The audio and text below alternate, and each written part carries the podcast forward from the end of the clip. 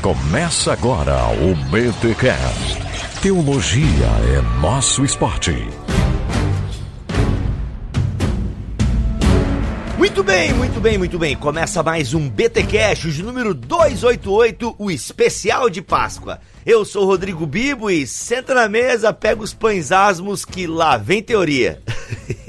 é isso aí, eu sou o Ângelo e nós vamos seguindo o Cordeiro por onde quer que ele vá. Muito bom. Gente, estamos aqui com Ângelo Bazo para fazer um especial de Páscoa um pouco diferente. Por que, que eu digo que é um pouco diferente? A gente já fez o básico aqui sobre as Páscoas, é, sobre as Páscoas, sobre a Páscoa, falamos de Êxodo, falamos é, do julgamento de Jesus, falamos do que é a Páscoa de forma sistemática e eu pensei, esse ano eu queria fazer um negócio diferente. Até que a Impacto Publicações me mandou o livro Páscoa, a chave para abrir o livro do Apocalipse. Eu falei, é isso aí. Bora lá então, Ângelo. Vamos falar um pouquinho sobre isso. Acho que vai ser bem legal a gente usar a Páscoa como. Agora eu vou falar chique, né? Como chave hermenêutica para ler aí o livro de Apocalipse. Mas antes, os recados do Armagedon.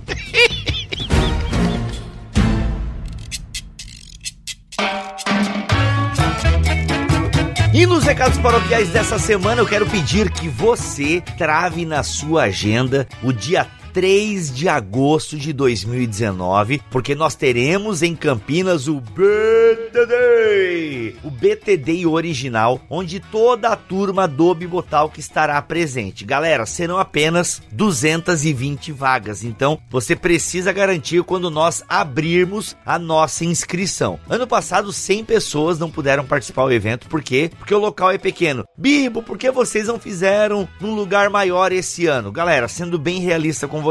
Primeiro, nós não achamos com facilidade uma igreja maior. Nós até quase desenhamos uma igreja um pouco maior, mas meu amigo, eu não vou trocar uma possibilidade pela certeza que nós temos na comunidade viver a igreja presbiteriana. Fora que eles têm uma equipe de voluntários que são, ó, show de bola. Então, nós não podemos arriscar numa igreja onde eu conheço só uma pessoa ali que pai tentou fazer uma ponte, não rolou, não deu química, não fechou. Na comunidade viver a gente já tem os meios, já estamos lá, já estamos envolvidos com a galera. Então o local é pequeno, fica mais aconchegante. E olha só, você que foi no BTD ano passado em Campinas, vai esse ano de novo, porque a gente tá com uma estrutura um pouco diferente. O evento talvez não fique tão cansativo como ficou. Não que ficou cansativo ano passado, mas meu irmão, foi uma pancada atrás da outra. A gente aprendeu, a gente remodelou, ficou legal. O mais importante, vai ter uma hora de coffee break pra gente bater aquele papo, tirar aquelas fotos. Então, dia 3 de agosto, na comunidade Viver, lá em Campinas. Gente, ainda não abriu para inscrição. Eu só tô falando para você se preparar. Nos siga nas redes sociais, hein? Arroba Bibotalk, tanto no Instagram quanto no Twitter. Se você quiser acompanhar nossa fanpage também no Facebook, tudo que posta no Instagram, a gente manda também pra fanpage. Mas, galera, é o Instagram que a gente tem usado com mais frequência ou o Twitter, beleza? Então, dia 3 de agosto vai acontecer o BTD Campinas. Olha só quem é que vai trazer a palestra para nós. Alexander Steinrefa, o nosso alemão de sunga, Davi Lago estará com a gente e também André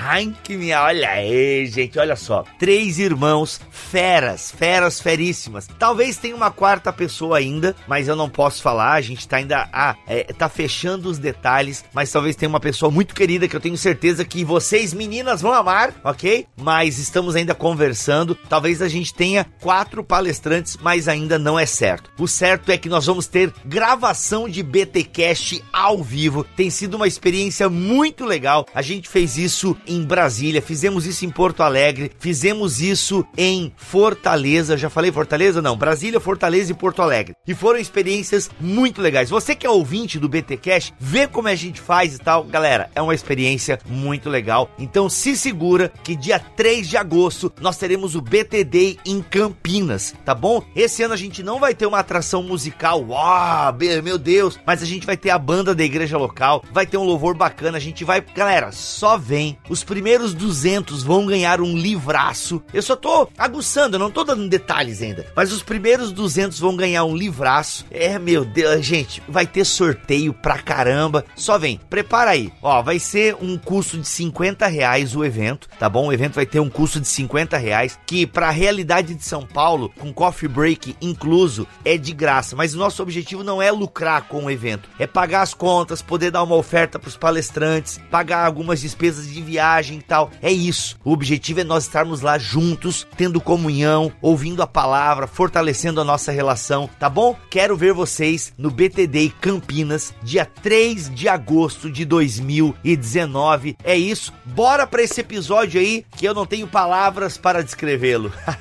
Só escute por sua conta e risco. Valeu, gente. Um forte abraço.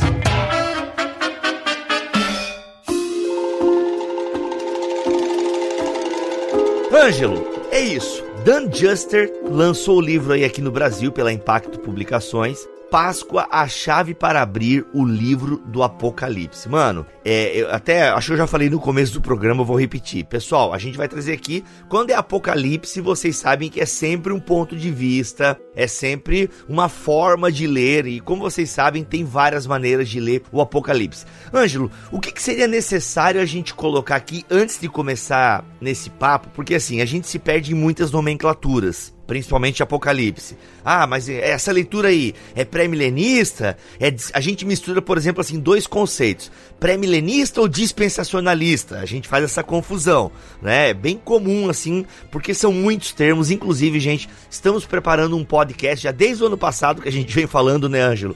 Sobre um dicionário teológico, para a gente entender as palavras-chave da teologia, para não fazer essas confusões. Então, vamos sedimentar aqui, Ângelo, para a galera entender esse nosso papo. Então, essas nomenclaturas aí, onde que este conceito do Dan Juster, que na verdade não é dele, né? Já fizeram isso outras vezes e tal. Mas o que, que a gente poderia falar para nossa audiência para eles começarem a entender o rumo da nossa conversa? Então, existe método de interpretação. Esse é o primeiro, a primeira coisa que acho que a gente pode pensar quando fala de Apocalipse. É importante não confundir Apocalipse com escatologia. Escatologia é um estudo maior, Apocalipse é só o livro. Oh. Então, quando a gente vai olhar Apocalipse, existe algumas abordagens que, obviamente, elas vão também se relacionar com outras partes da profecia bíblica. Basicamente é como você interpreta a profecia bíblica. Então, existem algumas formas. Existe o que nós chamamos de preterismo, ou seja, você vai olhar as profecias como sendo profecias que já se cumpriram, que tinham mais a ver com a época da pessoa que profetizou. É, então ela, é, ela, é analisada mais dessa forma. É uma posição maravilhosa em vários aspectos, na minha opinião, porque ela tem uma hermenêutica que respeita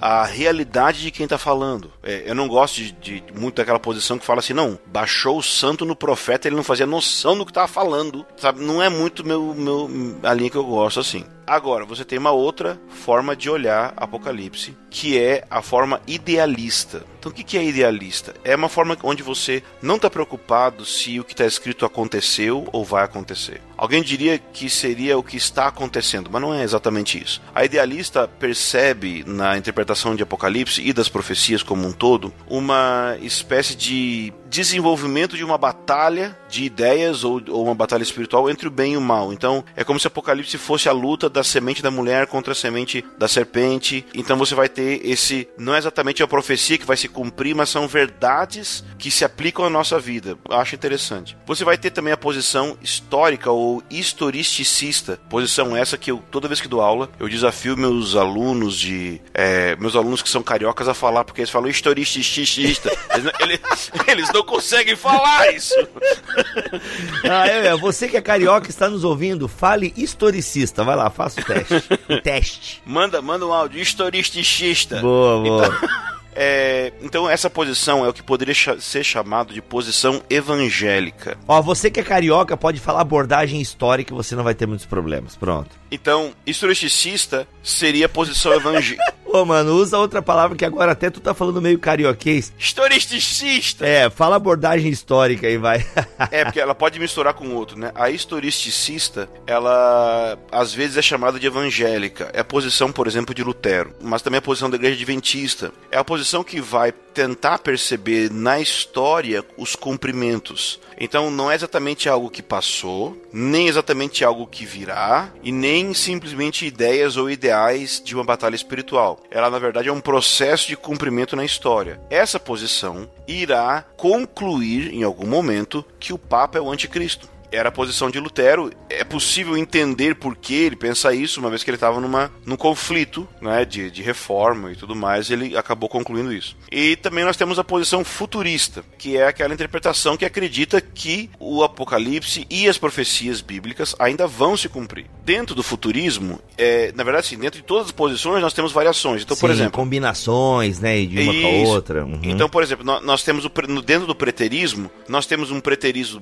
mais extremado e um preterismo hum, mais moderado. Então, um preterismo mais completo ou extremado, que sempre quando você não é da posição, chamar os outros de extremado é muito fácil, né? Mas seria uma posição que diz que, por exemplo, a vinda do Espírito Santo já é a volta de Jesus, baseado numa interpretação ali de João 14, 15 e 16. né? Então vai dizer que Jesus já voltou, que a volta dele é o Espírito Santo entre nós. Então vai dizer que não tem volta de Jesus e nem nada disso. Nossa. É, é a posição mais extremada. Aí você tem a posição bem mais moderada, que é a posição que vai dizer que tudo já aconteceu em Apocalipse, menos Apocalipse 20, menos o reino, menos a- o fim. Eu gosto dessa, hein, pra ser aí, ó, se eu fosse pra escolher, eu gosto, eu gosto dessa aí. É, é a posição da Bethel, é a posição de vários irmãos de uma linha dos Sete Montes, né, da teologia dos Sete Montes, que eu tô gravando inclusive uns videozinhos contra, tá todo mundo ficando muito feliz por eu fazer isso, que vai se desenvolver a partir dessa posição o pós-milenismo. Ah, sério? Ah, não, então eu não gostei mais, então.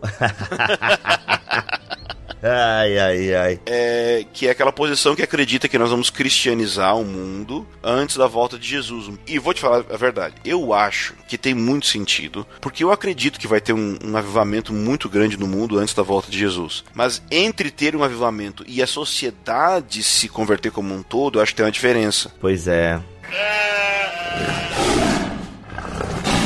Então a gente tem também a posição futurista. Na posição futurista, a gente tem a posição mais extremada e a mais moderada. Então eu me acho o super moderado. Hum, claro. É. Os outros são extremos, você é moderado. É, claro. Óbvio. Eu sou, eu sou equilíbrio, claro, óbvio. E humilde também. Então, qual que seria a posição mais extremada? Seria a posição que vai se tornar o dispensacionalismo clássico.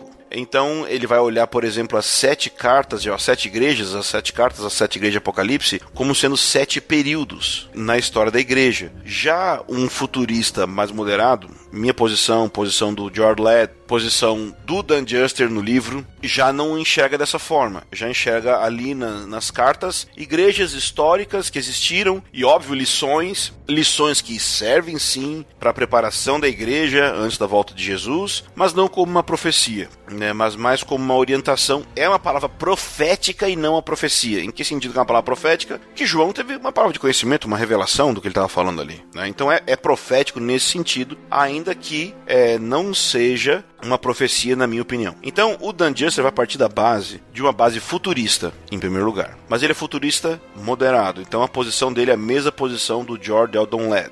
Mas, como ele, ele é um judeu messiânico, então ele procura é, sempre ensinar a Bíblia, o Novo Testamento, mostrando que não tem um rompimento muito forte de Antigo e Novo Testamento. Ele dá uma ênfase forte no aspecto do continuismo, da continuidade de Antigo para o Novo. Então a gente tem estudos sobre continuidade e estudos sobre descontinuidade Antigo e Novo Testamento. As duas coisas são importantes. Ele vai enfatizar aspectos de continuidade. Nesse estudo especificamente, ele vai mostrar como que o livro de Êxodo, ou melhor, todo o Êxodo, a experiência do Êxodo, ela forma um pano de fundo para muito da mentalidade existente em João para escrever o livro de Apocalipse. Beleza, segura aí, pra gente sedimentar bem. Você apresentou aí maneiras de se ler o Apocalipse, né? Futurista, idealista, é, histórica, Historicista. historicista, né? Isso. Enfim.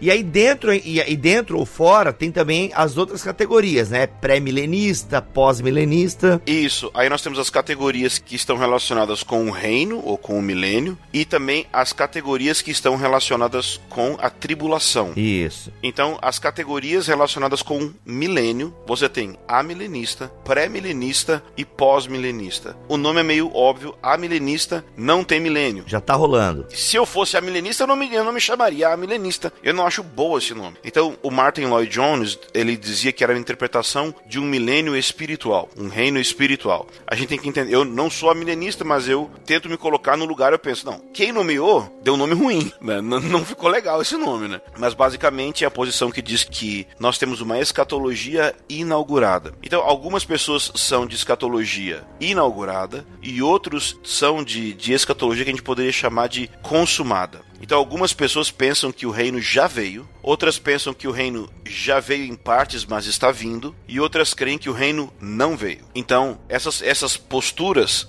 elas variam muito. Varia do que? Da sua definição de reino de Deus. O que é o reino de Deus? Então, conforme você definir, você vai saber se você é milenista, pré-milenista ou pós-milenista. E é óbvio, claro, que você vai ter a exegese de Apocalipse 20, mas nem sempre vai ser só a exegese de Apocalipse 20 que vai te levar à sua posição Então, o amilenista vai falar que o reino de Deus já está em andamento de, em uma forma espiritual. Então, Cristo já reina a partir do céu e seus santos com ele. A visão pós-milenista vai afirmar que esse reino há de vir em uma forma espiritual, como um avivamento e uma transformação na sociedade. E a visão pré-milenista vai dizer que esse reino há de chegar ainda no futuro, que ele não veio. No meio do caminho ali do, desse, desse pré-milenismo, você vai ter o George Led, que falou muito sobre já e ainda não. Mas não foi ele que criou essa teoria. Foi o quem? O Kuma, não? C.H. É, Dodd. Ah, o Dodd, isso. Uhum. Porque tinha um outro teólogo chamado Albert Schweitzer que falou que Jesus era um, um judeu que pregava de maneira apocalíptica e, e, pregava um reino futuro, judaico, literal na terra. Só que Jesus era, sim, falando de um jeito bem de quem não entende, tolo. Jesus era louco Jesus errou. E Dodd vem para dar uma, uma equilibrada nisso. E aí ele falou: não, o reino já veio, no sentido de curas e milagres e manifestações do reino, e ainda não, porque ainda tem uma porção, e aí você vai ter o, o que eles chamam da sobreposição das eras. Que a era, a era futura do reino de Deus não chegou em plenitude, mas em partes está começando, e a era presente da maldade, do pecado está terminando. Então é como se nós estivéssemos hoje nos últimos dias, né? O início da era vindoura Entre e o eras. fim da era. Entre eras. Ou em sobreposição de eras. Vamos encurtar caminhos aqui, Ângelo. Vamos lá. A leitura que a gente vai fazer, né? Tu vai fazer a tua leitura a partir do Dan Juster e a partir de todo teu das tuas referências aí. A gente tá em qual campo aqui? A gente tá numa leitura idealista, futurista, ou no caso uma, uma leitura futurista, é, pré-milenista histórica, é isso? mais ou menos o, o nosso chão que a gente tá pisando aqui. A minha leitura vai ser futurista moderada. Isso, porque você é um cara moderado. Eu sou uma pessoa super equilibrada, todo mundo que me conhece sabe disso. Isso. Né? Minha psicóloga falou isso para mim, né? eu, eu, acreditei. Uhum. E junto com isso existe uma, uma abordagem pré-milenista histórica. Então, a gente falou, tem a milenista, pós-milenista, pré-milenista. Pré-milenista tem pré-milenista dispensacionalista, tanto clássico quanto o progressivo, e você vai ter também, então, o pré-milenista histórico. O pré-milenista histórico deixaram o melhor nome para nós, né? Parece que a gente que é o certo. Uhum. Mas o, o, a posição, essa posição vai dizer que Jesus vai estabelecer um reino literal na Terra, que Apocalipse 20 é literal. E então, essa posição, quando vai chegar naquele campo de tribulação, então você vai ter a, arrebatamento pré-tribulação e pós-tribulação. Então eu creio em arrebatamento pós-tribulação. E aí, se você quiser especificar mais, eu creio em arrebatamento pós-tribulação, pré-ira de Deus. Eu faço uma diferença entre o processo de perseguição geral que acontece no fim dos tempos e o derramar final das taças da ira de Deus em Apocalipse. Então, conforme eu faço uma leitura é, literal das trombetas, dos selos e das taças, porque a minha leitura literal ela também é progressiva, no sentido de que o segundo evento, o terceiro evento, o quarto quarto evento, eles de fato são uma sequência. E se eu seguir essa sequência, o que obviamente vai acontecer, sendo pré-milenista ou não, é óbvio que o texto está dizendo isso, que existe uma descrição da volta de Jesus que é antes do derramar das taças da ira de Deus. Seja metafórica a interpretação, seja literal, está lá. Então, o que eu acredito é que vai acontecer esse momento da volta de Jesus ao tocar ao soar da última trombeta, e a última trombeta então é uma sequência de juízos que aconteceram, e depois então vai acontecer sete taças da ira de Deus. E eu acredito que nesse momento a igreja não vai estar na terra, a igreja também não vai estar no céu espiritual. Eu creio que a igreja vai estar no céu, céu, quando nós encontrarmos Jesus nos ares, não é? Então, todo mundo cristão básico crê que a gente vai encontrar Jesus nos ares, independente se crê que vai encontrar para descer ou encontrar para subir. uhum. E eu creio vai encontrar para ficar por um pouquinho de tempo, até que essas taças sejam derramadas e então desça. É mais ou menos isso que eu creio. Beleza. Colocadas essas bases aí, vamos então para Páscoa como chave hermenêutica, ou seja, os eventos do Êxodo e da Páscoa como uma maneira de nós lermos o Apocalipse, meu irmão. Como isso? Não sei nem por onde começar, nem como te perguntar esses negócios aí. Eu vou ali agora, vou apertar no mute aqui e tu fica à vontade. então é o seguinte, existem coisas óbvias que, mesmo não concordando com a minha posição e a do autor de um pré-milenismo histórico, existem coisas que estão no texto. A questão é o que a gente vai fazer com aquilo que está no texto. Então, a gente pode começar lá em Apocalipse 8, onde a gente tem as trombetas. E aí a gente olhar essa sequência desde Apocalipse 8, ali pelo versículo 7, até Apocalipse 9, mais ou menos até o versículo 11. A gente tem ali umas cinco trombetas e a gente pode, óbvio, eu estou dando uma interpretação literal para essas trombetas. Eu creio que essas coisas vão acontecer um dia ainda. Não creio que elas aconteceram, tampouco creio que elas são simbólicas. Mas independente disso, eu acredito que existe uma validade de olhar o texto em si. Então, Apocalipse, capítulo 8, versículo 7, diz assim: O primeiro anjo tocou a sua trombeta, e foram lançados na terra granizo, fogo misturado com sangue, e um terço da terra e um terço das, flore das florestas e de toda relva verde foram queimados. Ok, nós temos isso. Agora, se nós olharmos Êxodo 9, do 22 ao 26, existe uma praga que é a sétima praga lá em Êxodo, e ela é uma praga de fogo misturado com sangue. Então você tem essa praga acontecendo ali. De Êxodo 9, do 22 ao 26, você tem a sétima praga, praga de fogo misturado com sangue. Então, colocar aqui o meu ponto. Será que essas pragas que aconteceram no Egito foram literais ou metafóricas? Se por acaso elas foram literais, por que não poderiam ser literais novamente no futuro? Será que a saída do êxodo do povo né, do Egito ela vai ser menor? Ela vai ser menos catastrófica, cataclísmica do que o retorno de Jesus para estabelecer novos céus e nova terra? Será que o anticristo vai ser menos do que Faraó em relação a Israel? Será que o falso profeta vai ser menos do que a corte de falsos profetas que estavam ao redor de Faraó naquele processo? Entende? Então eu percebo um paralelo aí onde você olha o faraó como uma espécie de arquétipo do anticristo e você olha o povo de Israel como uma espécie de arquétipo do povo de Deus como um todo no fim e da mesma forma você olha a libertação do povo de Deus em um processo de juízo. E aí você tem uma sobreposição de verdades. Por quê? porque num, num nível cristológico você tem a libertação do pecado pelo processo de juízo de Deus na cruz de Cristo. Mas você também pode pelas lentes cristológicas também também perceber uma aplicação escatológica. Ou seja, Deus julgar o mundo para a libertação do seu povo, para a salvação do seu povo, não apenas de maneira é, espiritual, mas de maneira cósmica, de maneira física. Hum, tá. Tô tentando entender. Vamos lá, porque mas, assim... mas, vamos continuar. Olha só, tem a segunda trombeta. A segunda e a terceira trombeta. Apocalipse 8, é, versículo 8. O segundo anjo tocou sua trombeta. Foi lançado no mar algo como um grande monte em chamas. E um terço do mar se transformou em sangue.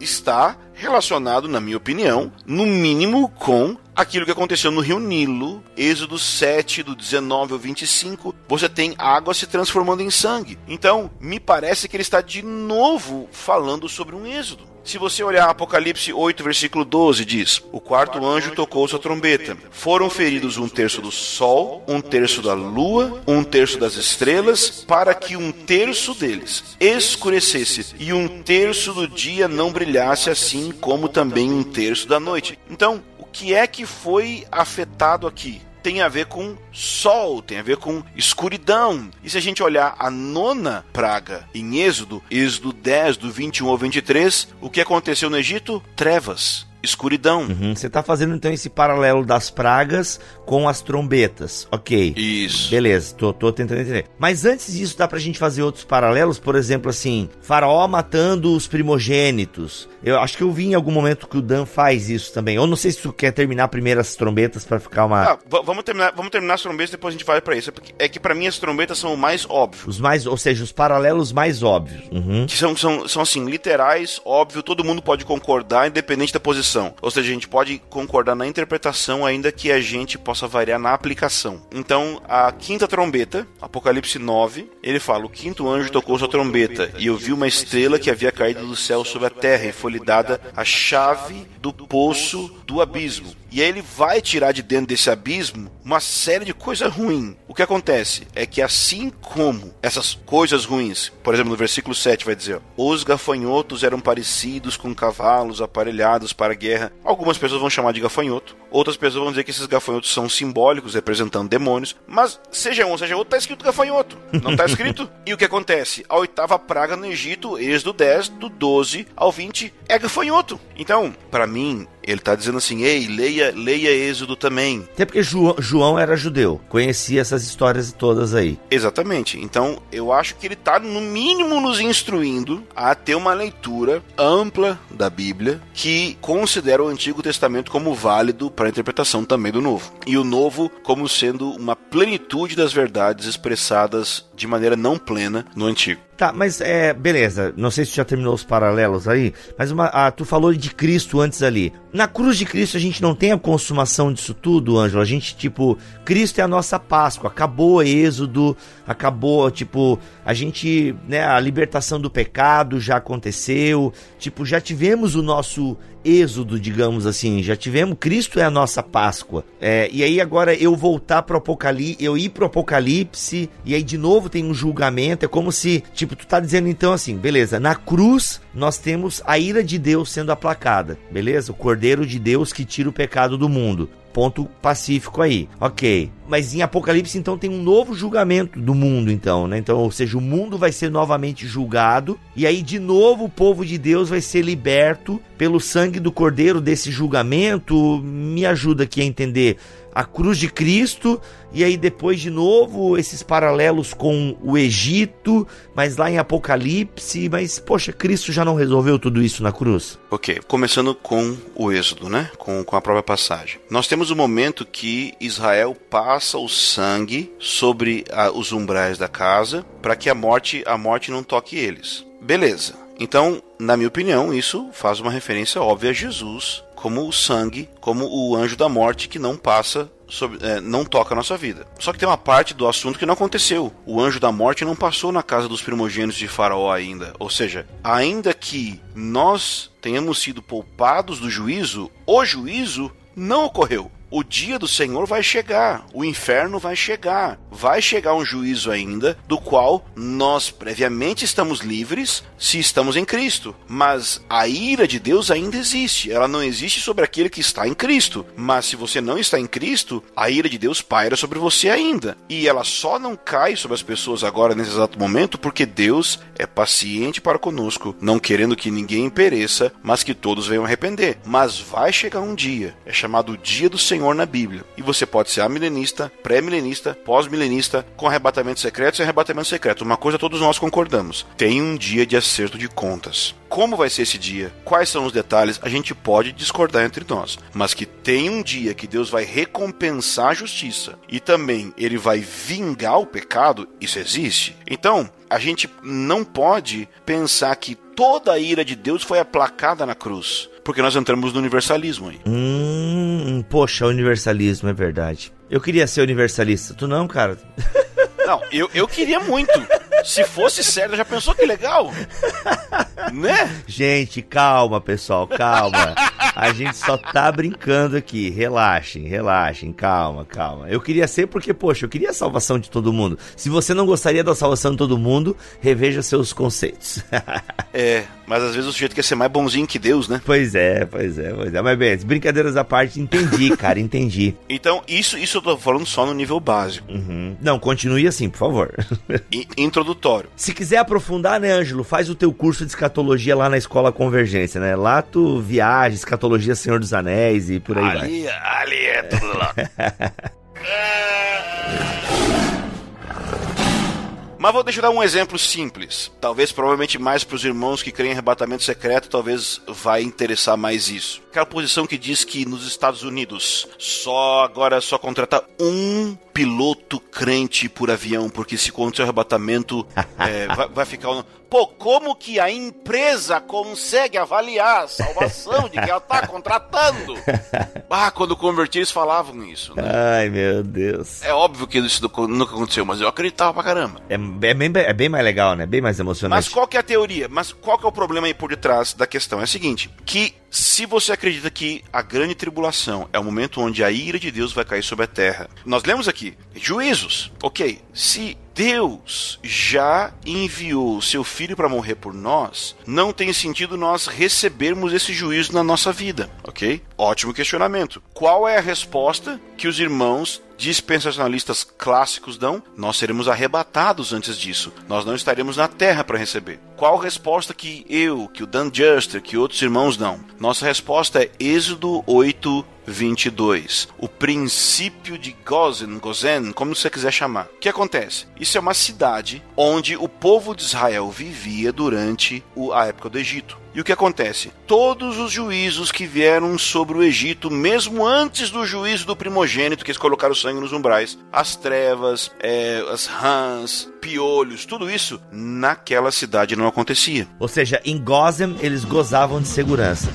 Eu sabia que você ia falar, eu ah, me segurei eu sei, cara, pra não fazer isso. Foi mal, desculpa. É, foi mal, desculpa, gente. A quinta série nunca sai de mim, desculpa.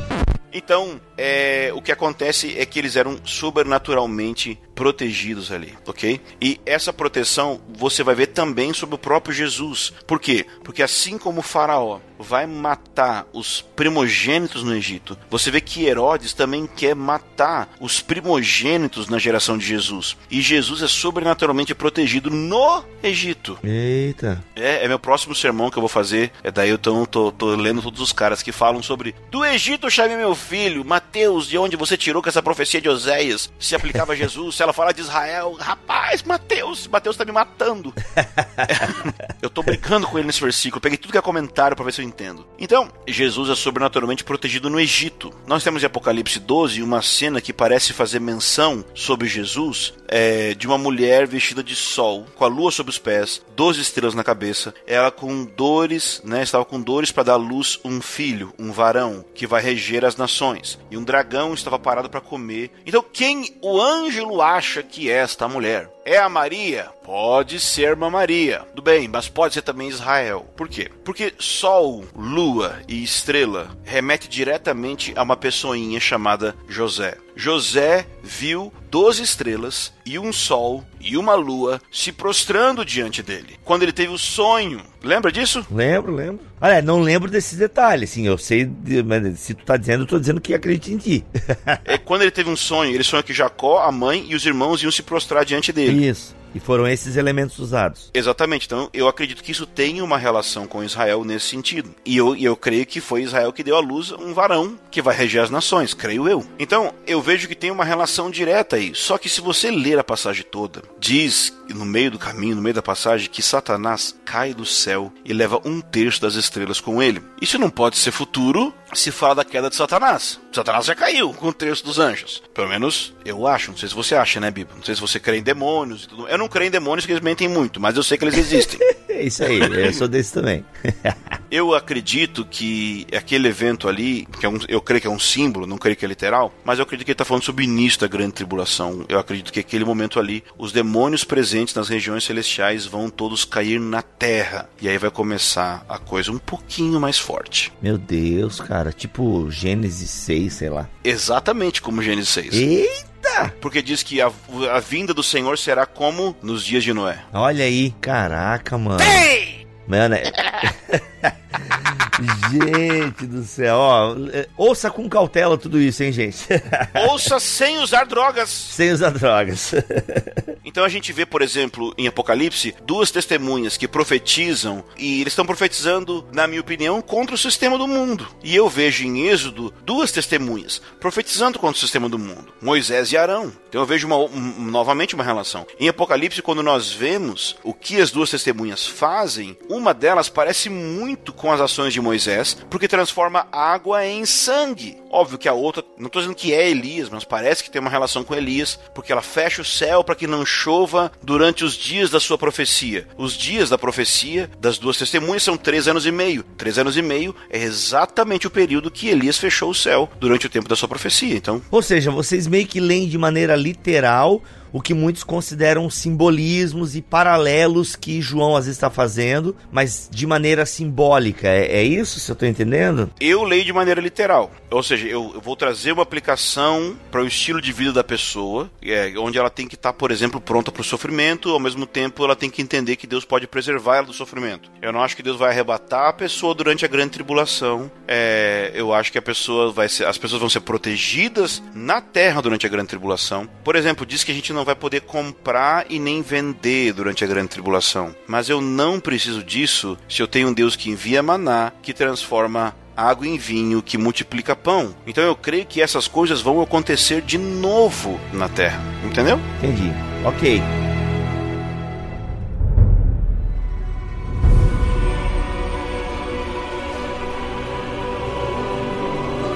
Sigamos.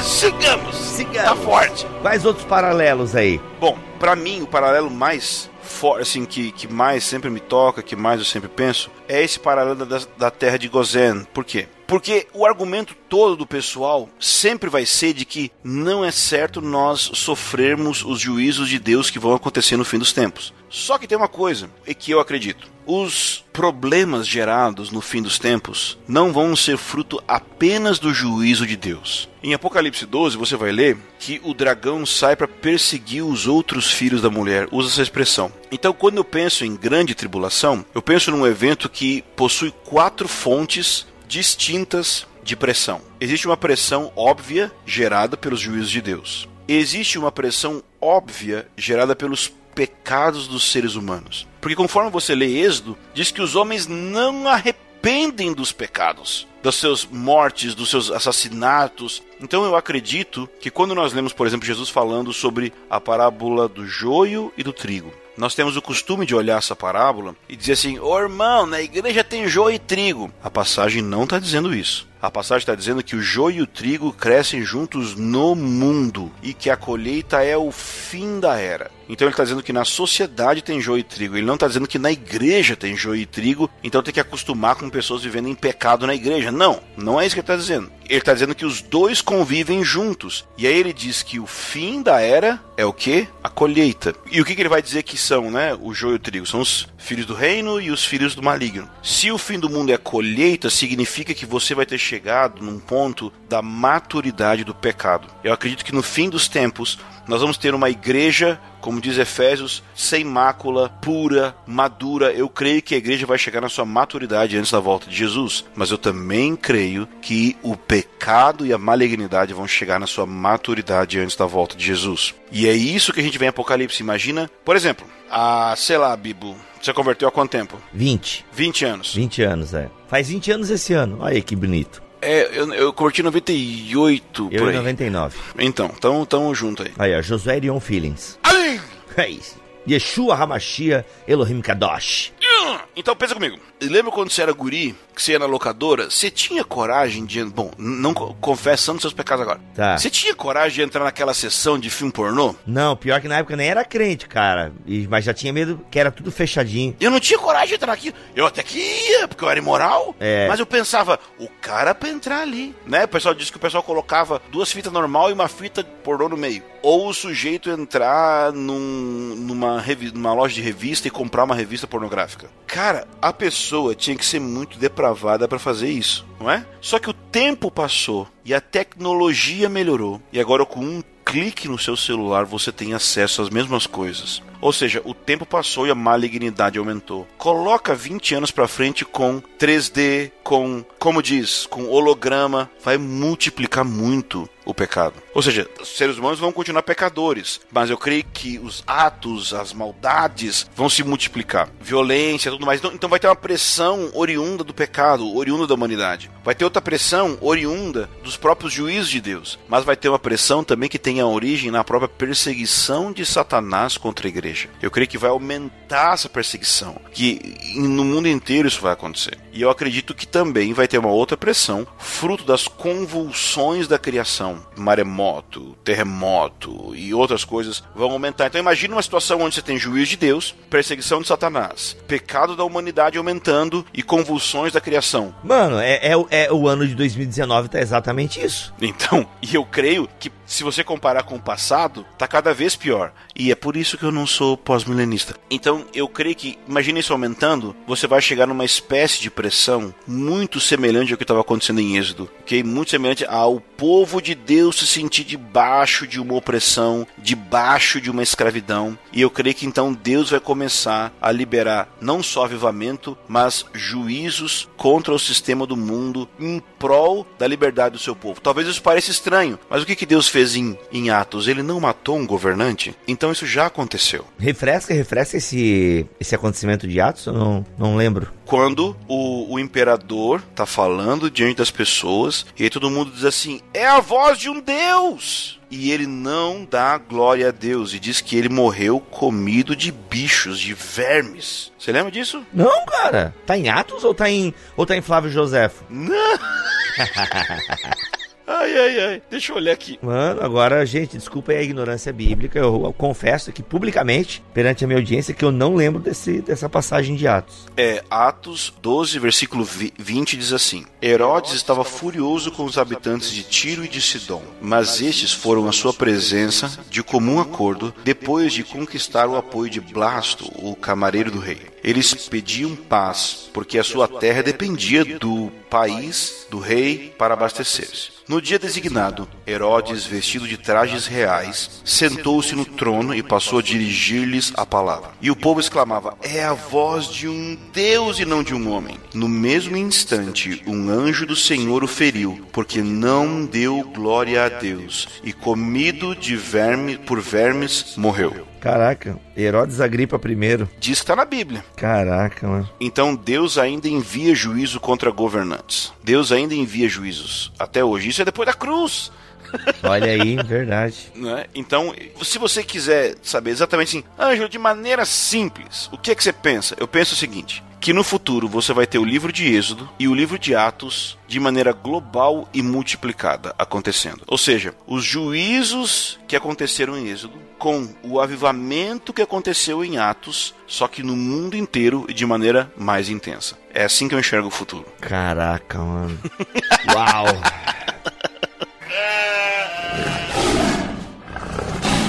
Mas, Ângelo, eh, especulações aqui. Tu acha que é- nós vamos ser essa geração? Ou tu acha que. Porque já tá ruim, né? Mas já teve pior. Tá meio ruim também. Tava ruim. Agora parece que piorou. Já teve momentos horríveis também na humanidade, vários momentos, né? É claro que a, ge- eu- eu- a gente vive um momento agora. Como a gente falou aqui brincando mais sério, é, 2019 tá bem pesado, né? Tá um ano bem carregado. Até o pessoal tá brincando, meu, chama logo o Roberto Carlos e faz especial de fim de ano pra acabar logo. Que não dá mais, né? É, então assim, mas, mano, é, a, a humanidade viveu tempos às vezes até mais tenebrosos que o nosso, né? Não sei, não sei explicar. É claro que eu concordo contigo. Geralmente a gente pensa, a gente pensa que o nosso é pior, geralmente, né? É, porque a gente tá aqui vivendo ele, mas para pra pensar antes, né? Em várias doenças, epidemias, a galera morria por coisas bem. Hoje em dia, né, em países subdesenvolvidos, a galera tá morrendo de doenças que já são controladas é, em boa parte do mundo e tal. Então, assim, mas imagine isso em larga escala no mundo anteriormente, que você morria porque pensava diferente. Ainda que hoje tá acontecendo, né? Tá voltando a acontecer, né? Pessoas morrendo por causa da sua posição intelectual, sexual e por aí vai. Enfim, mas eu creio que também a coisa tá, tá piorando, sabe? A gente tá cada vez mais descontrolados e tal. Mas assim, mano, não sei, o que, que tu pensa disso? Que a gente vai ser a geração ou não? A gente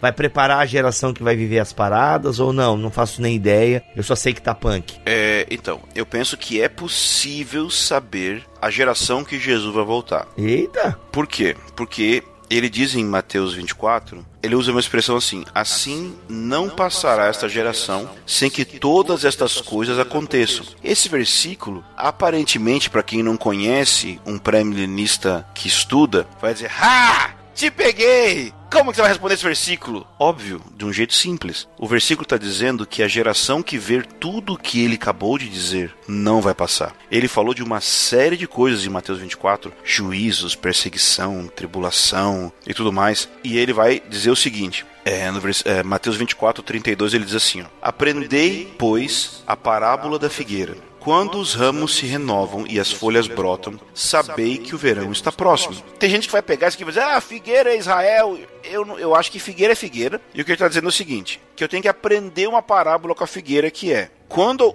algo acontece nas folhas da figueira, uma estação mudou. Então ele continua no versículo 33 dizendo: Da mesma forma, quando virdes todas essas coisas, sabei que ele está próximo às portas. Que coisas são essas? Tudo que ele falou até agora, desde o versículo 1, 2, 3, 4. E a próxima frase é: Em verdade vos digo que essa geração não passará sem que todas essas coisas aconteçam. Então eu creio que ele está falando de uma geração específica. Então eu creio que quando todos esses sinais acontecerem, esses sinais que estão descritos aqui em Mateus 24, então não passará a geração que está vendo esses sinais sem que ele volte. O que eu quero dizer com isso? Primeiro, eu creio que pode ser a nossa geração? Creio! Tenho base bíblica? Não! E nem vou tentar ter. Eu só creio porque eu quero crer.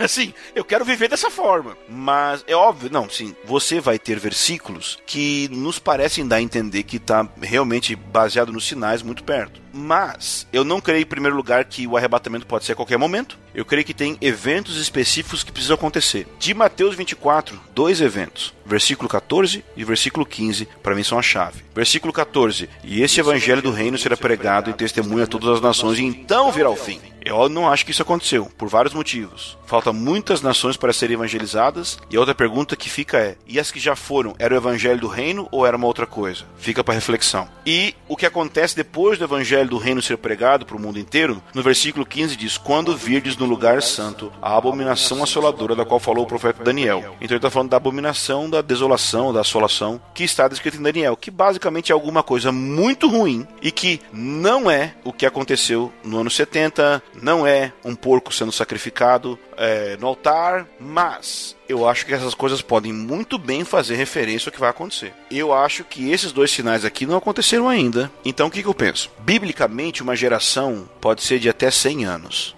Então, eu creio que Jesus pode voltar daqui a 100 anos? Creio. Creio que ele pode voltar daqui a 5 anos? Não, não creio. E o ponto principal pelo qual eu creio é o seguinte: a Bíblia diz que antes da volta de Jesus, é, pelo menos é como eu interpreto a Bíblia. Sim, não, isso tá. O pessoal acho que já entendeu. Galera, isso aqui não é a posição do Bibotal, que é, a gente tá trazendo umas ideias aqui, ok? Eu espero que você entenda isso. Usem os comentários aí para colocar para fora a sua opinião. Grave um podcast e resposta. O Ângelo vai responder todo mundo. Uh!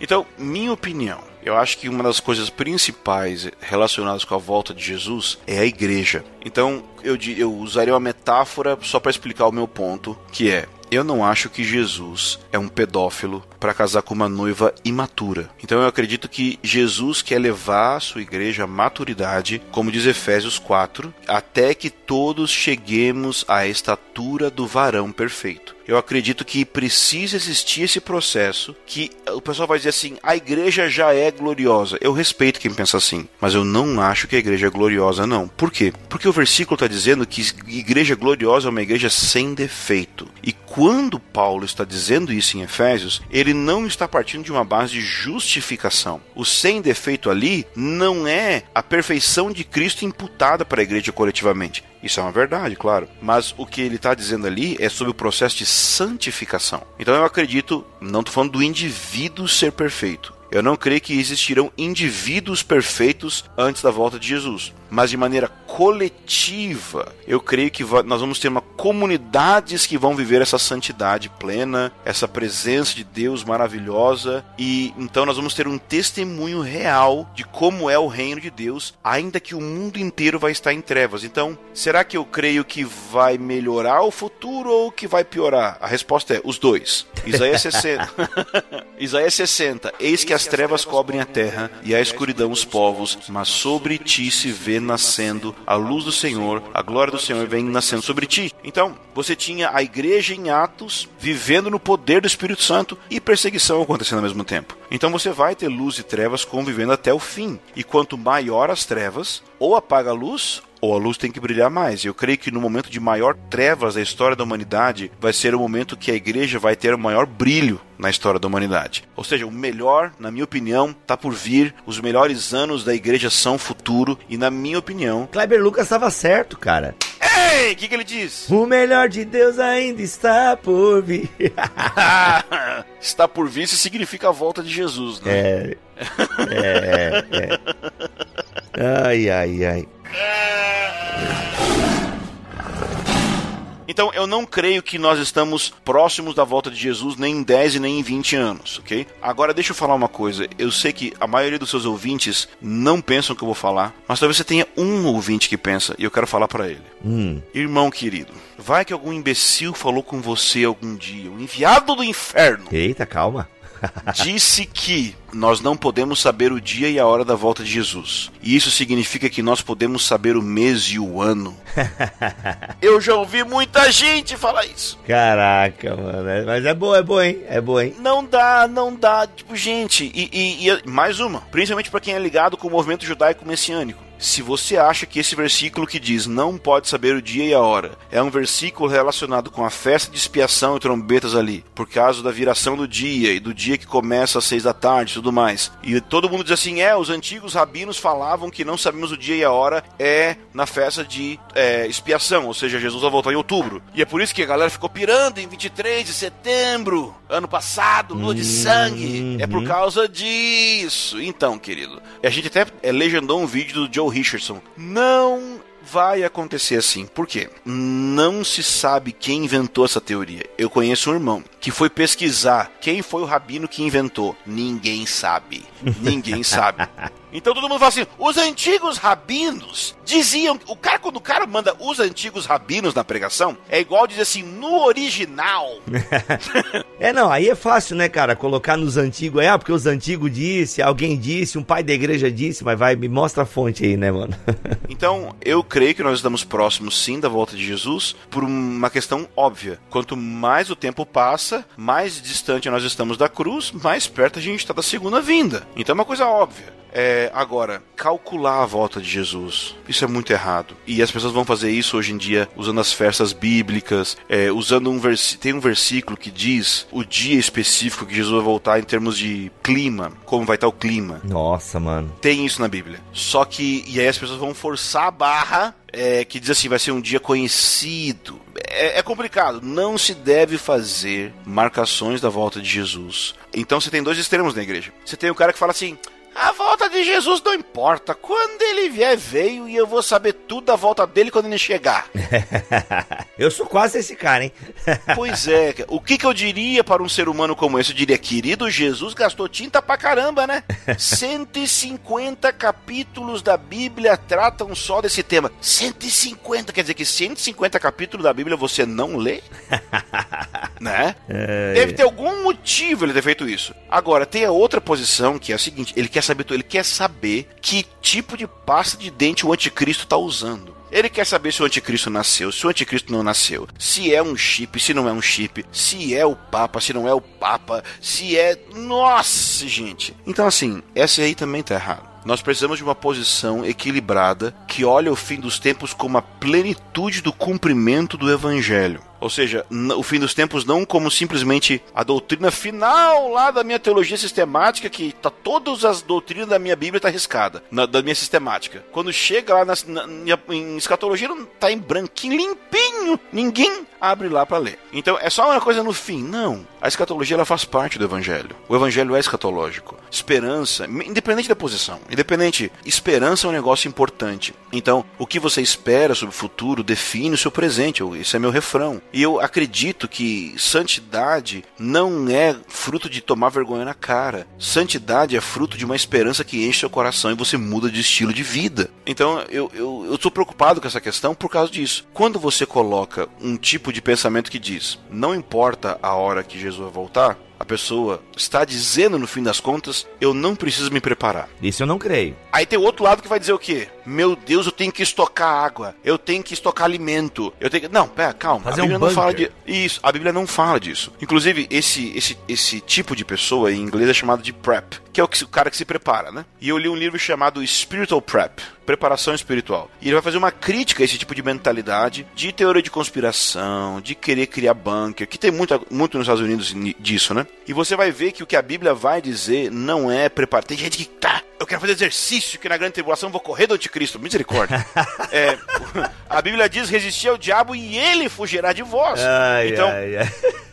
É, a Bíblia vai falar sobre uma preparação moral, uma mentalidade pronta para o sofrimento, uma mentalidade de serviço, uma mentalidade de honrar a Deus, mesmo diante de perseguição. Eu creio que o pré-milenismo é, histórico é mais correto que os outros por um motivo. Uma, uma das partes. Porque, de um lado, você tem o dispensacionalismo que vai induzir, infelizmente, muitas pessoas a terem uma mentalidade de escapar do mundo para ser livre dos problemas. O que acontece é que isso era isso bombava dos anos 80 e 90 era essa posição que tinha até então. Mas da metade dos anos 90 em diante, começa uma transição onde as pessoas começam a questionar isso muito na igreja pentecostal, nos movimentos carismáticos. As igrejas históricas sempre teve essa posição, mas também não fazia diferença nenhuma. Só que agora o pêndulo foi para o outro lado. E a nossa geração, vendo que esse pensamento escapista não dava certo, ninguém mais está quase nessa posição de forma. Assim, os jovens, a maioria, a maioria dos jovens estão pensando em outra coisa. Qual que é o resumo do que os jovens estão falando? Nosso chamado não é ir para o céu, nosso chamado é trazer o céu para a terra. Isso é tão errado quanto. Não tem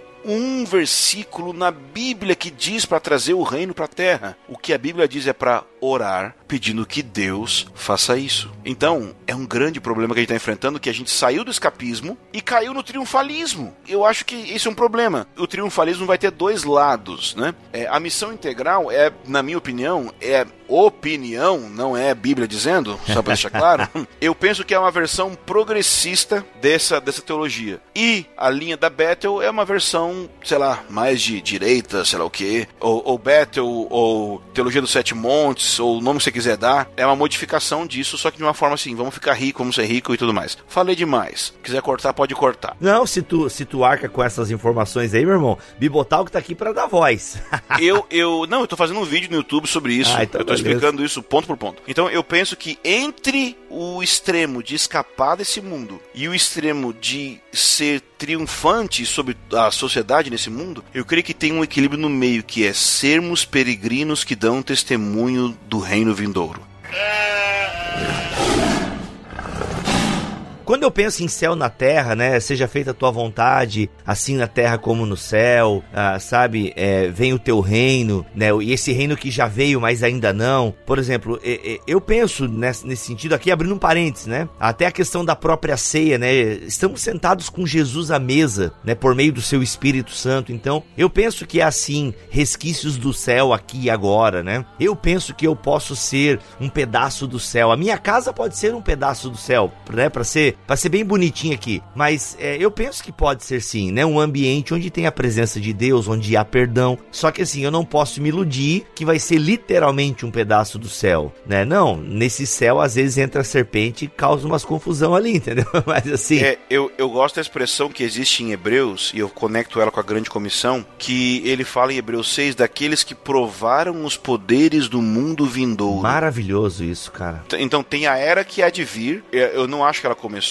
mas os poderes, as realidades espirituais dela eu posso provar, e eu creio que esse é o sentido do que Jesus disse que esses sinais acompanharão os que creem. Por que sinais? Porque são sinais de como vai ser o reino. Não é o reino, é como vai ser o reino. No reino vai ter doente? Não. Então, seja curado em nome de Jesus. No reino vai, vai ter divórcio? Não. Então Deus vai restaurar o seu casamento em nome de Jesus. São sinais do reino, não é o reino. E não vai acontecer com todo mundo agora. Exatamente. Petiscos, como dizia meu professor de sistemática, petiscos do reino. Petiscos do reino. Olha aí. Mas o que eu quero dizer com isso é que é o seguinte: é que uma placa dizendo daqui a tantos quilômetros vem a cidade, não é a cidade. Então, eu tenho muita cautela de dizer que algo é reino. Vamos lá, posso abrir meu coração aqui para você? Abra o seu coração. Se quiser editar, você edita. Não, a gente não vai editar nada, cara. O pessoal aqui já sabe que o convidado dá a opinião dele e ele arca com a opinião dele. A gente tá aqui pra, pra dar palco. Eu arco totalmente com a minha opinião. Então eu vou te falar o seguinte. Primeiro vou soltar a heresia. Eu não acho que o reino veio e ponto final. Eu só acho que eu acho que é só futuro, não tem nada presente. Ponto final. Ok, discordo completamente. A, agora irei provar. é...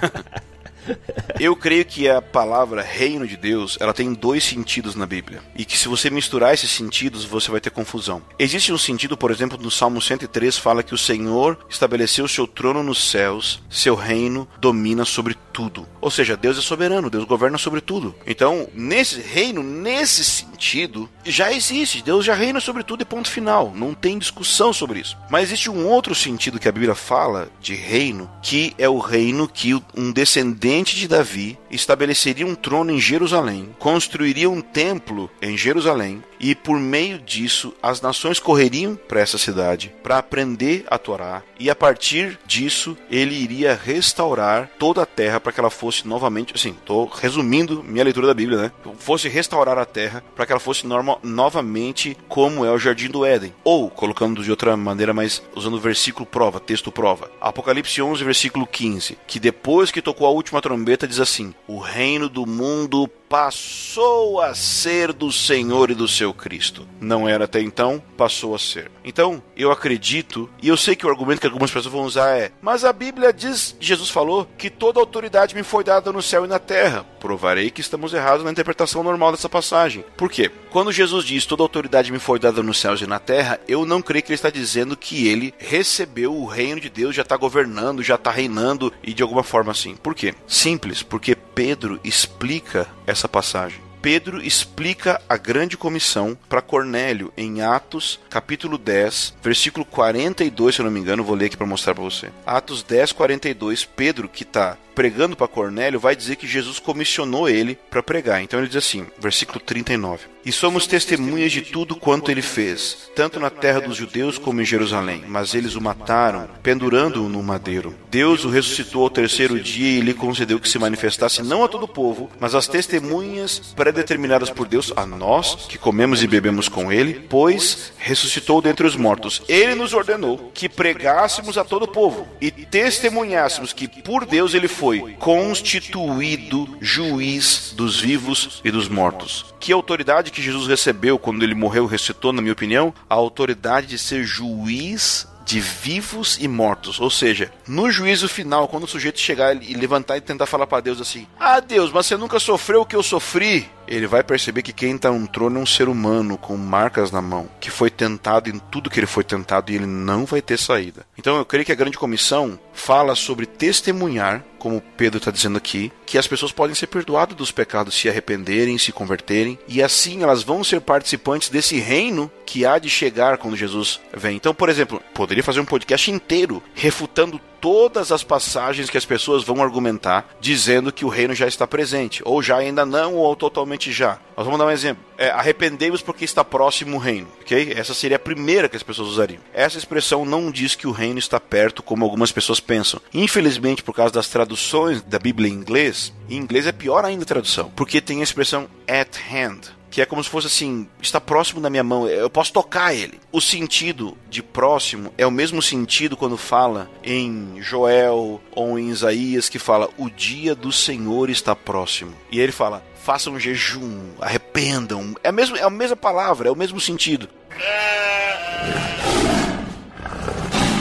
E o reino de Deus está entre vós, ou dentro de vós, dependendo da tradução, né? Mas o entre vós, ou seja, Jesus como reino de Deus entre vós. Nossa, muito obrigado por citar essa passagem, que daí eu posso falar mais ainda. É... Pessoal, já foi embora o assunto. Se você quiser desligar o podcast, já fizemos aqui sobre a Páscoa. Já virou conversas com Ângelo Bazo. Ângelo Bazo diante do trono, sei lá, mano. Ai, ai, ai. Ai, ai. Maqui me mata. Já temos uma hora e vinte. Vai, encerra com essa, Ângelo, vai. Refutem o Ângelo nos comentários aí, galera. Vai lá. Isso, isso, por favor. Interrogado pelos fariseus sobre quando o reino de Deus viria. Qual é a pergunta, então? Quando o reino viria? Não diz como o reino viria. É um questionamento de tempo. Quando o reino viria? Jesus respondeu: O reino não vem com aparência exterior. Nem dirão, está aqui ou está ali, pois o reino de Deus está entre vós. Bom, eu posso continuar aqui, mas vamos pensar aqui. Se a tradução certa for dentro de vós, ele está dentro dos fariseus. Não, não é. Eu acho que é, é entre vós a tradução mais correta. Isso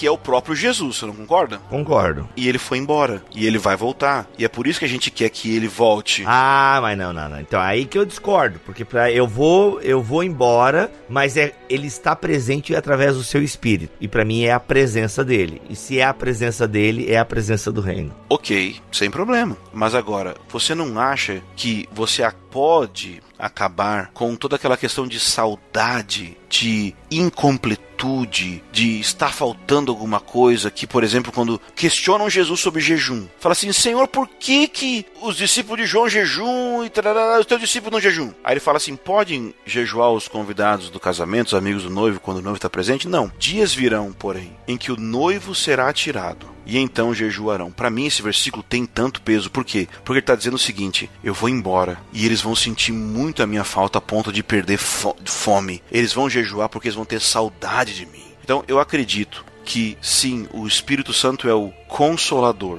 da falta que Jesus faz. E ele nos dá experiências sobrenaturais que nos apontam para o reino. Eu creio que o Espírito Santo sim é, vamos dizer assim, o espírito do reino de Deus. Com certeza eu creio nisso. Mas para mim, o reino de Deus não é uma coisa espiritual apenas ainda que existam elementos espirituais do reino de Deus, eu creio que reino de Deus e reino da Inglaterra é a mesma coisa com uma exceção. Jesus é o rei e a constituição é diferente e a capital é Jerusalém. Então, nesse sentido, eu não creio que o reino veio, mas eu creio que nós temos sinais do reino. Efésios é lindo porque fala que o Espírito Santo, a função do Espírito Santo é ser o penhor ou a garantia de uma herança. Então eu não creio que o Espírito Santo é a herança do reino de Deus. Ele é a garantia que um dia eu vou receber essa herança. Entendido, entendido. Que heresia maravilhosa! Me ama, Brasil, me ama, Brasil!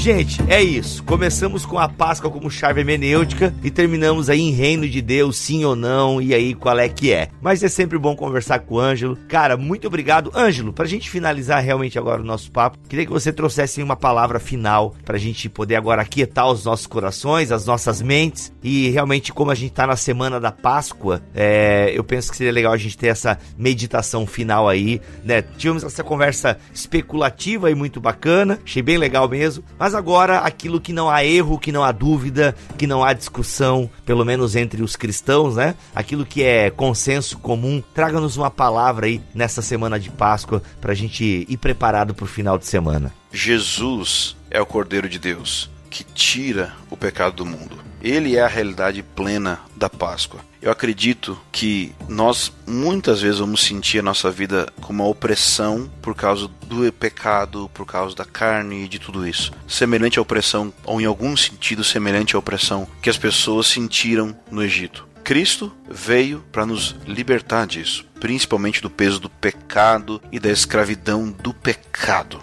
Não podemos brincar com isso. Existe um sangue precioso que não apenas perdoa, ele não é o Cordeiro de Deus que perdoa o pecado do mundo, ele é o Cordeiro de Deus que tira o pecado do mundo. Então, que nessa Páscoa você saiba que existe um Deus que não quer apenas te perdoar para te deixar no mesmo estado.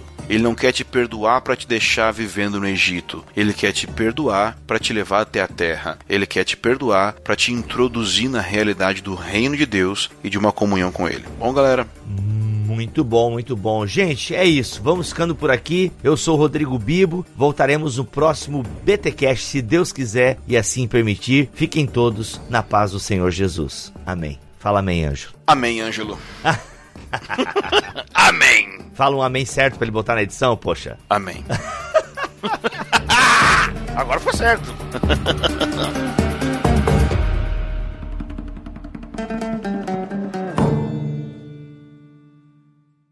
Este podcast foi editado por Mac Bibotalk Produções.